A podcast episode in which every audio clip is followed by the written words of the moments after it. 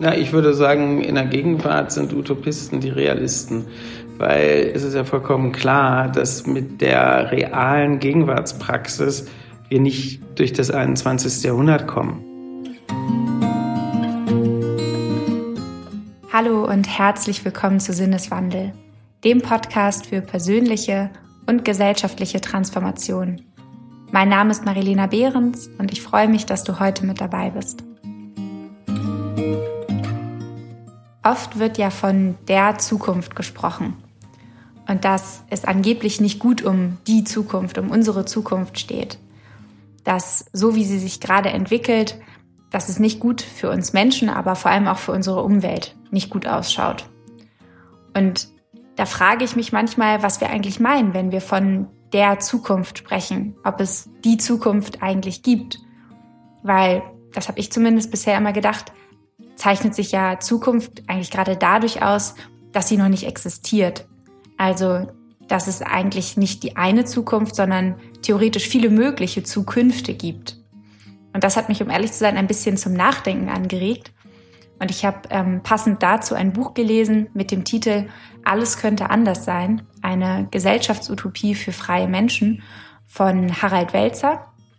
Und da mich das Buch durchaus auch in meiner These bestätigt hat, dass es eigentlich nicht die eine Zukunft, sondern viele mögliche Zukünfte gibt und vor allem auch wir die Möglichkeit haben, die Welt zu einer anderen Welt zu gestalten, wenn wir das wollen. Dass das natürlich nicht von heute auf morgen geht, aber dass es da durchaus Möglichkeiten gibt.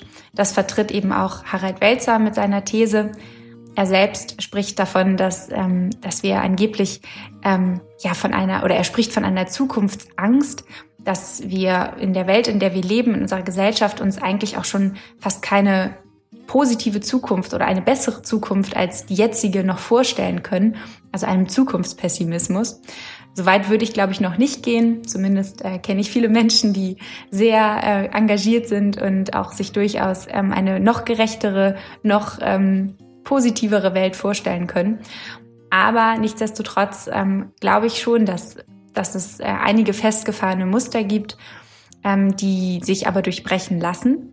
Und was ich eben ganz spannend in dem Buch fand, war, dass Harald Welzer Lego als eine Metapher für das Leben verwendet. Also er sagt, dass Lego, so wie wir es von früher oder wie du es vielleicht ja auch selbst von früher noch kennst, aus vielen einzelnen kleinen Lego-Bausteinen besteht, die sich immer wieder neu formatieren lassen, also immer wieder neu zusammensetzen lassen.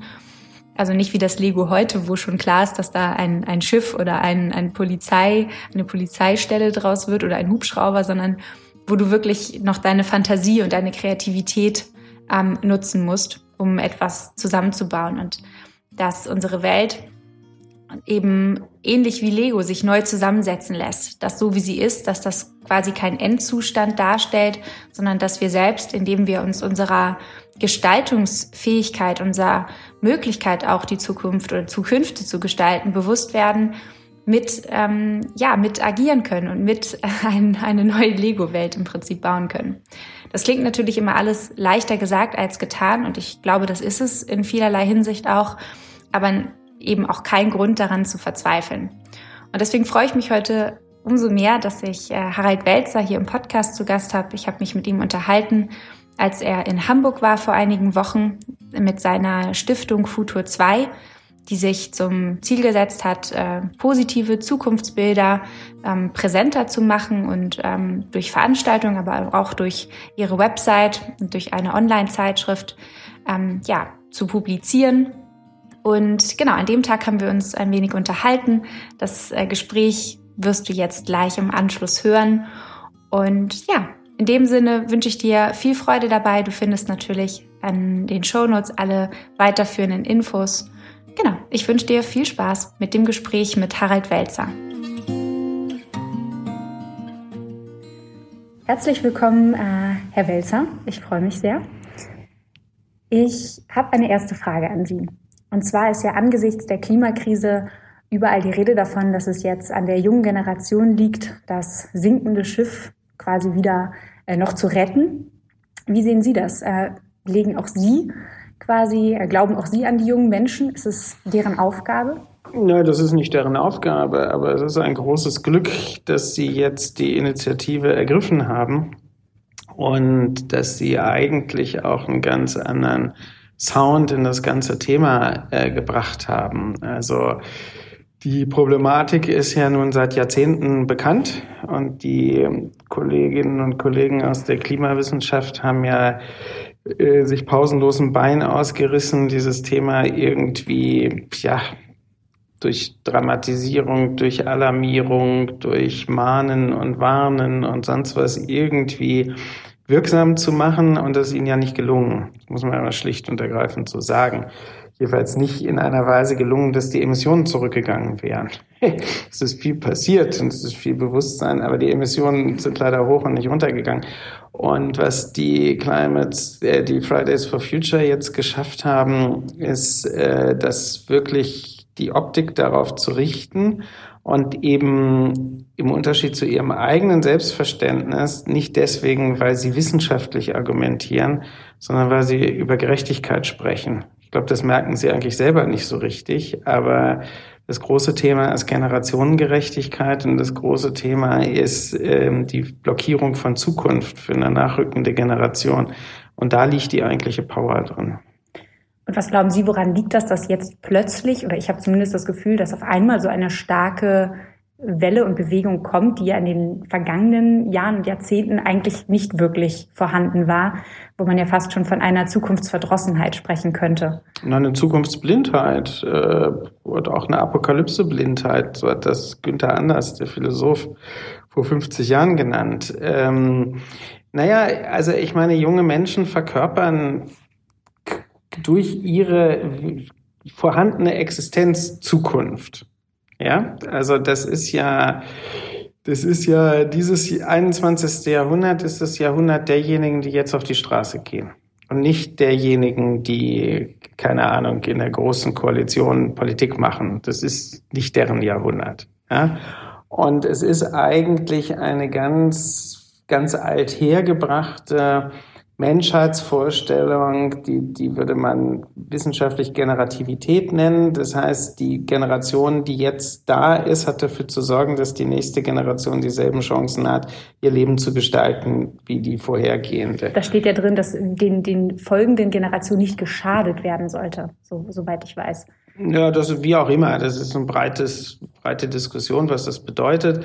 Ist aber scheißegal. Also menschheitsgeschichtlich ist es einfach ein Prinzip ja, es ist einfach ein Prinzip und es betrifft übrigens ja nicht nur Menschen, es betrifft ja andere Lebewesen auch, dass die Sorge tragen um die Existenz ihrer, ihrer Nachkommen. Und wenn das gebrochen wird, und das wird natürlich zurzeit de facto empirisch gebrochen, dieses Verhältnis, dann steckt eine wahnsinnige Brisanz da drin, wenn die, die Betroffenen, äh, wenn die betroffene Generation sagt, das lassen wir uns jetzt nicht mehr gefallen.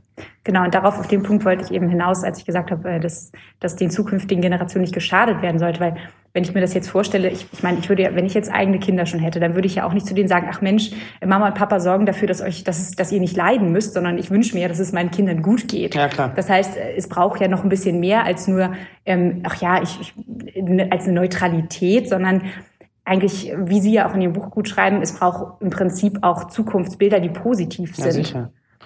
Ja, ja, alles das braucht es. Und auf der anderen Seite ist natürlich mit dem Generationenverhältnis auch nicht gedacht, dass die Generation, die gerade in Charge ist, in einer Art und Weise abräumt alles, was noch da ist, wie es noch keine Generation vorher gemacht hat. Das muss man ja auch einfach mal ganz offen und klar so aussprechen. Was da in Anspruch genommen wird, also egal ob man es jetzt Carbon Footprint oder ökologischer Rucksack oder wie immer bezeichnet und berechnet, ist historisch erstmalig. Das hat noch keine Generation in dieser Dreistigkeit sich angeeignet. Ja. Und das ist schon stark. Also ich wüsste nicht, wie ich drauf wäre, wenn ich 15 wäre. Und ich war mit 15 schon ziemlich radikal. Was heißt das?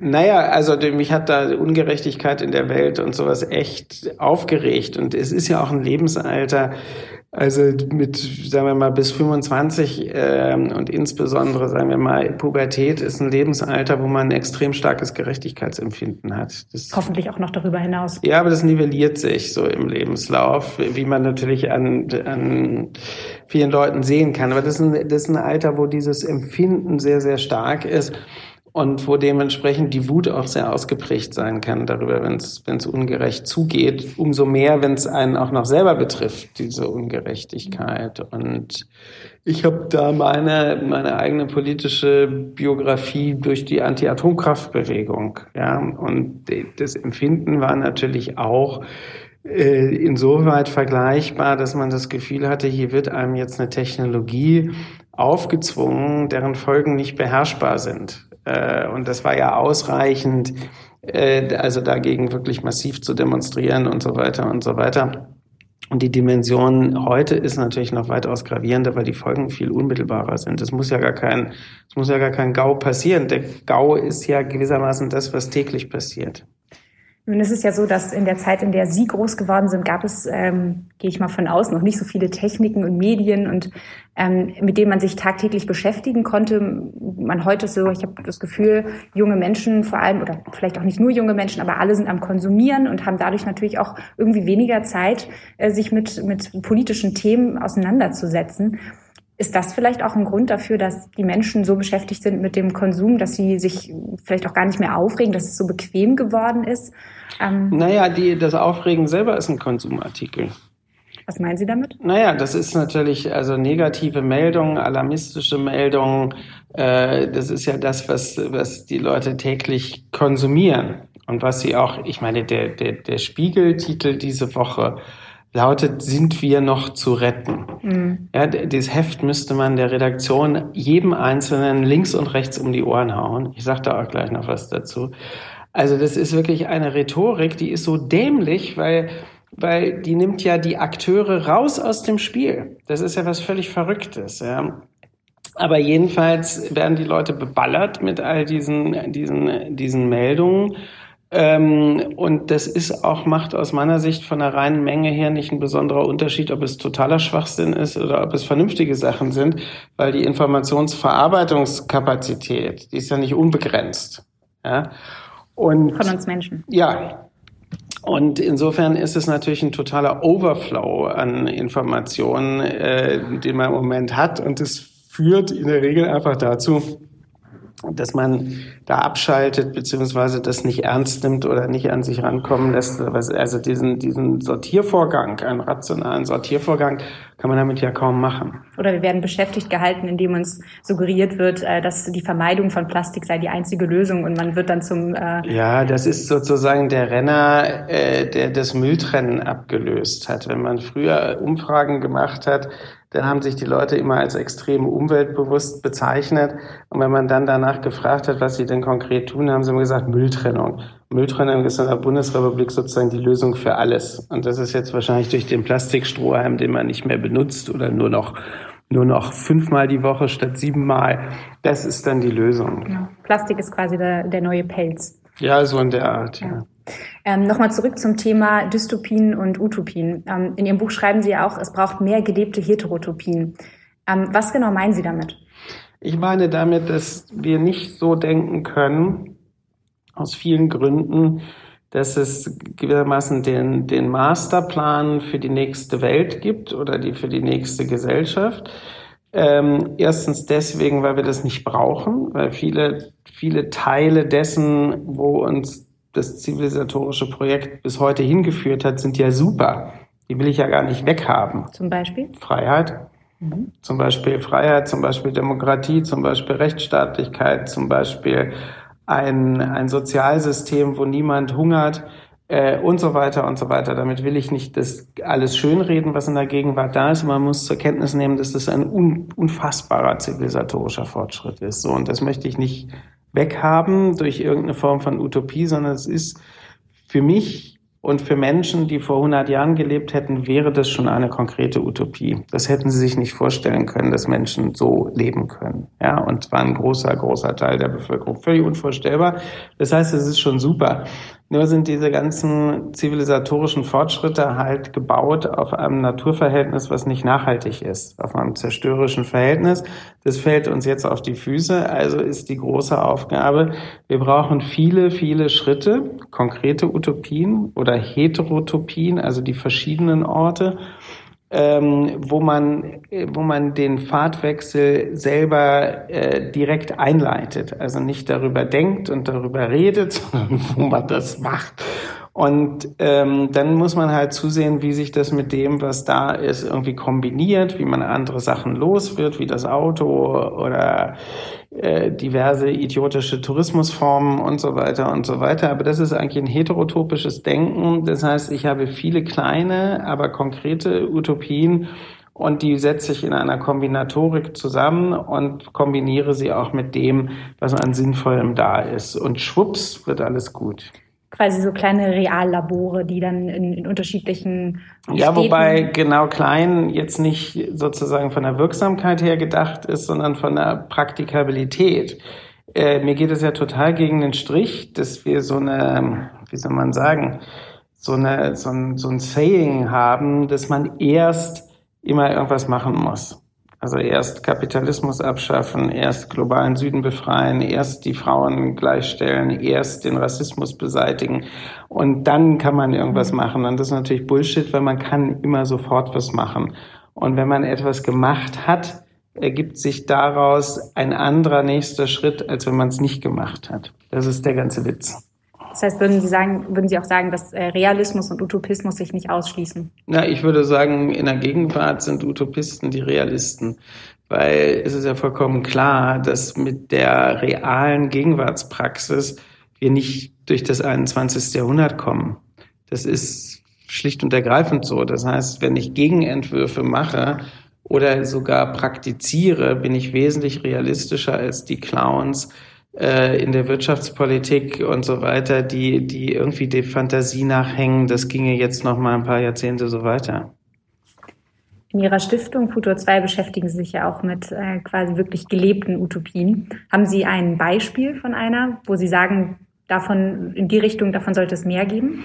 Naja, das ist ja ein riesiges Spektrum. Also das reicht ja, das reicht ja von, von einer einzelnen Person, die aus rote Beete ein Reinigungsmittel entwickelt hat und sich damit auch wirtschaftlich auf eigene Füße hat stellen können, nachdem es ihr vorher sehr schlecht ging. Das heißt, ein ökologisches Produkt, was gleichzeitig eine soziale Komponente hat, weil man es halt äh, auch wirtschaftlich so einsetzen kann, dass Leute, die, die, die jetzt vielleicht keine super Ausbildung haben oder aus der richtigen Ecke der Gesellschaft kommen, von so etwas leben können. Uns interessieren ja immer Projekte oder äh, Pfade, auf denen eine ökologische und eine soziale Komponente zusammenkommt. Ähm, dann kann man darüber sprechen, was Sina Trinkwalder mit ihrem Textilunternehmen Manomama gemacht hat, die in Deutschland halt angefangen hat, Textilien zu produzieren, obwohl alle sagen, das geht nicht, weil zu teuer.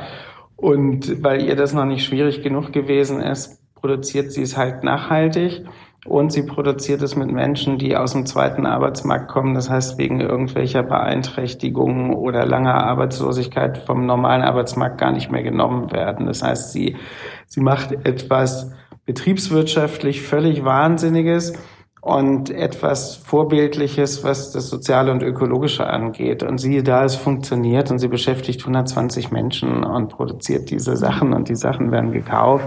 Das ist äh, heute noch eine Ausnahme. Im, Im Realfall ist es ja eigentlich oder in vielerlei Hinsicht noch so, dass Unternehmen vor allem gut laufen, wenn sie eigentlich die Umwelt wenn sie die Umwelt schädigen? Ja, man kann es etwas neutraler formulieren. Man ist begünstigt, wenn man nicht nachhaltig handelt und benachteiligt, wenn man nachhaltig handelt. Müsste man das nicht umdrehen? Ja, selbstverständlich muss man das umdrehen. Aber das ist natürlich eine Frage der Politik äh, und der entsprechenden ähm, rechtlichen Regulierungen, die es da gibt. Man kann das, man kann könnte zum Beispiel Unternehmen, die nachhaltig oder gemeinwohlorientiert wirtschaften, steuerlich bevorzugen. Man kann solche Unternehmen in der öffentlichen Beschaffung äh, bevorzugen. Es gibt tausend Wege. Ja, aber im Moment haben wir natürlich eine Situation, wo eine völlig falsche Landwirtschaft hoch subventioniert wird, wie, wie die Flugzeugwirtschaft subventioniert wird, wie die Autowirtschaft subventioniert wird und so weiter. Also ein Absurdistan sondersgleichen. Und man weiß aus jeder Studie, die sich mit nachhaltig wirtschaften Unternehmen beschäftigt hat, dass dies echt schwerer haben. Also nicht nur jetzt am Markt, weil die meisten Leute doof sind und sich nicht dafür interessieren, äh, sondern eben auch, sie müssen teurer produzieren als andere. Und äh, der Markt bildet ja auch nicht die realen Preise ab. Na, der Markt bildet sowieso nicht die realen Preise ab, völlig richtig. Ähm, aber also da, da gäbe es wahnsinnig viel für Politik zu tun. Ist es auch das, wenn Sie von dem sprechen, was Sie in Ihrem Buch aufgeklärten Kapitalismus nennen? Oder ja. ist das nochmal was anderes? Nee, ich weiß nicht, was ein aufgeklärter Kapitalismus ist. Äh, ich habe diesen Begriff in dem Buch nur verwendet, weil, weil ich eben das vermeiden möchte, dieses mit erst müssen wir einen Kapitalismus beseitigen. Das ist so wie, keine Ahnung, wir müssen einen zweiten Planeten finden oder so. Das ist einfach Bullshit, das führt zu nichts, äh, diese Perspektive. Und dann habe ich mir gedacht, okay, der Kapitalismus ist ja nun für viele, viele äh, Dinge verantwortlich, die gut sind. Das ist ja nicht alles schlecht, ja, was der böse Kapitalismus hervorgebracht hat. Also, dass wir jetzt hier so schön hier sitzen können und das ist alles sehr komfortabel. Es ist nur zufällig wegen Kapitalismus so und nicht wegen irgendwas anderem. So, und dann ist ja die Frage, äh, das ganze äh, super tolle Gebäude, was auf kapitalistische Wirtschaft gebaut worden ist, ist in dem Sinne auf Zerstörung gebaut. Also die, die, ein Stoffwechsel, der nicht nachhaltig ist. Und aufgeklärter Kapitalismus wäre für mich ein Kapitalismus, der nicht zerstörerisch ist. Ob es den gibt, weiß kein Mensch. Aber es wäre ja doch mal vielleicht wert, das auszuprobieren. Da bin ich auf jeden Fall Ihrer Meinung. Geht es in Ihren Augen denn um eine Revolution oder eher vielleicht auch um eine Evolution? Wenn Sie sagen, dass wir vielleicht auch gar nicht etwas abschaffen müssen, sondern vielleicht etwas neu entwickeln? Also wir müssen vieles abschaffen, äh, aber keine Revolution. Also erstens sehe ich auch gar nicht, wo die herkommen soll. Und zweitens muss man historisch sagen, unsere Erfahrungen mit Revolutionen sind auch nicht super gut. Mhm. Sie sind einfach nicht super gut, äh, weil es gibt die berühmte Formulierung, die Revolution frisst ihre Kinder. Also die, die ähm, Hoffnungen, die utopischen Hoffnungen, die mit Revolutionen verbunden worden sind, äh, lösen sich meistens sehr kurzer Zeit auf. Und was das für mich erschreckendste und unerklärlichste ist, es bilden sich immer, selbst aus den tollsten Revolutionären, korrupte Machteliten. Das ist, finde ich, völlig faszinierend. Also wenn man in der Gegenwart jemand wie Daniel Ortega in Nicaragua anguckt, der gewissermaßen zu meiner Jugendzeit ein revolutionärer Held gewesen ist und jetzt der verschissenste, mieseste, bekackteste, unterdrückendste Scheißdiktator, den man sich vorstellen kann, das ist ja merkwürdig, wie sowas passiert. Ja? Also lange Rede, kurzer Sinn, es spricht nicht viel für Revolution, ganz abgesehen von der Tatsache, dass sie sowieso nicht stattfindet. Ja? Und warum auch? Es ist ja so, dass, dass unser Typ von, von offener Gesellschaft ähm, mit Kritik so umgeht, dass diese Kritik die Gesellschaft modernisiert. Also brauchen wir die auch nicht, die Revolution. Gut, wenn es dann keine Revolution ist, sondern vielleicht eine Evolution, kein schneller Knall, sondern etwas, was sich Step by Step auch entwickelt, dann stelle ich mir die Frage, das ist ja jetzt nicht nur eine, eine Sache der Politik, sondern auch eine, eine Sache der, der, der Bürger, der Menschen, Klar. von uns, äh, die die Zukunft oder Zukünfte gestalten. Ähm, was würden Sie sagen, was braucht es, um so einen Sinneswandel, der sich eben nicht von heute auf morgen wahrscheinlich etablieren lässt, aber was braucht es dafür? Ein Gefühl für die eigene Verantwortung. Also das ist ja das, was den Leuten erfolgreich ausgeredet wird, dass sie selber Verantwortung tragen für sich und den Rest. Ja, und das ist also die, die, wir haben ja wir haben ja eine eine wie soll man sagen eine gesellschaftliche Benutzeroberfläche, die die alles daran setzt, dass Menschen entmündigt werden. Also durch Apps auf Smartphones, durch. Ich habe gestern Jetzt nur als Beispiel, ich habe mir gerade einen neuen Telefon- und Internetanschluss äh, installieren lassen, der selbstverständlich nicht funktioniert, ist ja klar. Ähm, und dann ruft man die Service-Hotline an und dann ist man mit einem Computer verbunden und dieses Arschloch von Computer fragt einen als allererstes, ob man einwilligen möchte, dass in Zukunft äh, man gar nicht mehr seine Kundennummer nennt, sondern dass an der Sprache gleich erkannt wird, wenn man ist und man entsprechend dann behandelt wird. Und da kriege ich sofort eine Gänsehaut, weil ich denke, was bitte? Nicht nur, dass ich nicht mit einem Menschen rede, ich muss sofort, also Gesichtserkennung wäre das äh, Spracherkennung, ja, ich muss ein, soll einwilligen, muss nicht, dürfen sie ja nicht, soll einwilligen, dass die jetzt sozusagen mein Sprachprofil aufzeichnen und mich für die nächsten 100 Jahre irgendwie tracken können, wenn ich irgendwo was sage oder wie? Sind die wahnsinnig? Und das ist ja etwas, was eine so unfassbare Entmündigung überall ist. Ja? Also die Herrschaft, die über meine ganzen Lebensäußerungen ausgeübt wird, die Verfügung über alles das, was ich in, in der Welt äh, als, als Kommunikationsspur hinterlasse oder so, bis hin eben zu dem, was die Geräte mit einem machen. Also die Leute sind ja heute so bekloppt, dass sie sich wirklich, wirklich Stasis ins eigene Wohnzimmer stellen mit Alexa und sonst wie und sich natürlich auch pausenlos beliefern lassen mit Tipps, was sie jetzt essen sollen, was sie gucken sollen, was sie denken sollen. Und das ist natürlich völlig entmündigend. Aber ich, ich, muss dann immer so ein bisschen an diesen Frosch denken, der so ganz langsam gar gekocht ja. wird und es aber nicht merkt.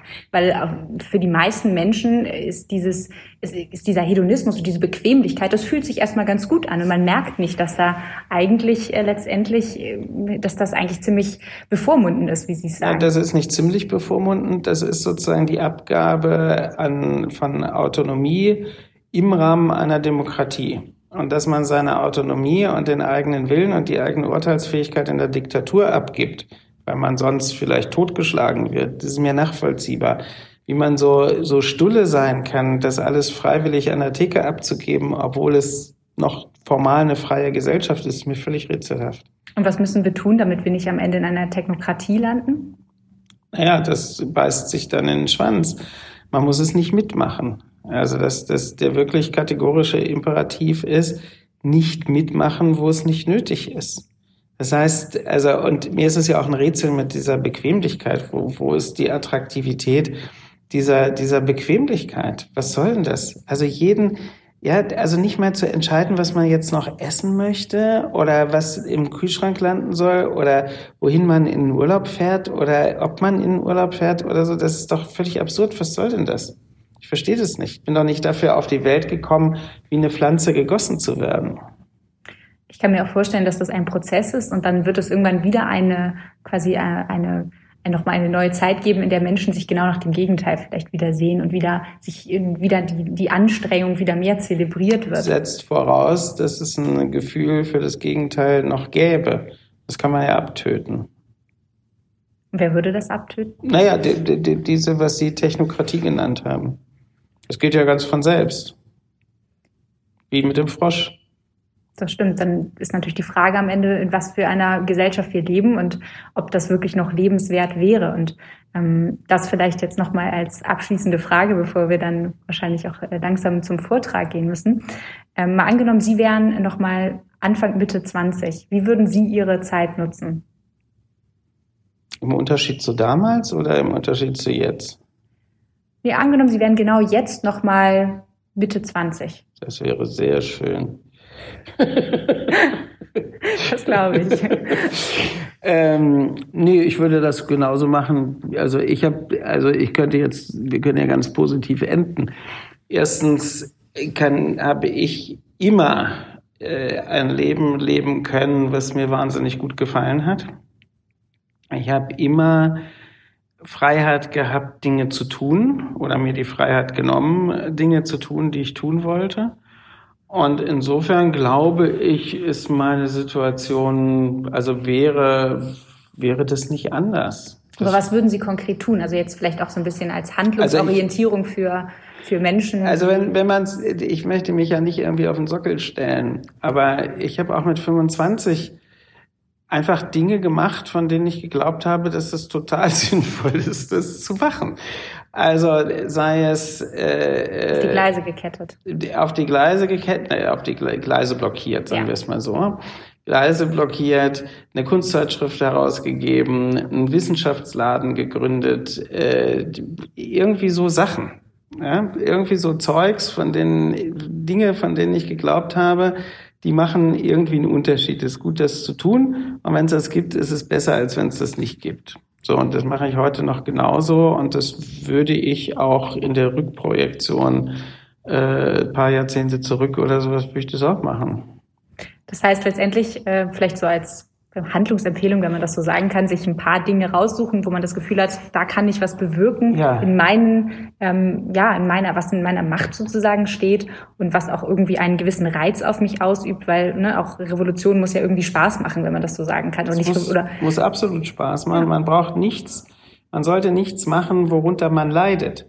Ja, so aus der Abteilung, oh, aber das mache ich jetzt, um die Welt zu retten oder sowas, sondern das, was man tut, muss Spaß machen. Man muss das Gefühl haben, auch wirksam sein zu können, auch dadurch, dass es einem selber Freude macht. Das ist ja auch schon ein Gefühl. Ich bin ja dann wenigstens für mich selber wirksam. Und, ähm, und vor allen Dingen, also die vielleicht wegen diesem da paar Jahrzehnte zurückprojizieren, ein prägender Satz meiner Jugend war, du hast keine Chance, also nutze sie. Also wir haben damals natürlich auch apokalyptische Weltvorstellungen gehabt, einerseits wegen Atom, andererseits wegen des Kalten Krieges und der Stationierung von Atomwaffen und so weiter und fanden natürlich die Wirtschaft auch schon scheiße und was weiß ich nicht alles. Und dann gab es halt irgendwie so diese, das war ja eine No-Future-Generation, und dann gab es eben trotzdem den Satz, du hast keine Chance, also nutze sie. Es gibt selbst dann, wenn alle sagen, das bringt jetzt nicht, eine super gute Begründung, Dinge zu tun, weil wir haben Verantwortung. Jeder hat Verantwortung. Bingo. Das ist doch vielleicht ein schönes, mutmachendes Abschlusswort. Äh, vielen Dank, Herr Welzer. Und Sehr ich gerne. freue mich auf den Vortrag. Ja, gerne.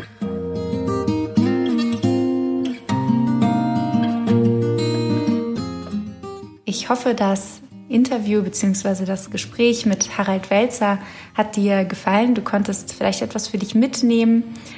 Und wenn du mehr erfahren möchtest, das Buch lesen oder mehr über die Stiftung Futur 2 wissen willst, dann habe ich dir das natürlich in den Show Notes verlinkt. Ansonsten freue ich mich natürlich sehr, wenn du die Folge mit Freunden, Verwandten, Bekannten oder Kollegen teilst, wenn sie dir gefallen hat oder mir auch gerne eine Rezension auf iTunes hinterlässt. Genau. Ansonsten freue ich mich sehr, wenn wir uns das nächste Mal wieder hören bei Sinneswandel, dem Podcast für persönliche und gesellschaftliche Transformation. Bis bald. Thank you.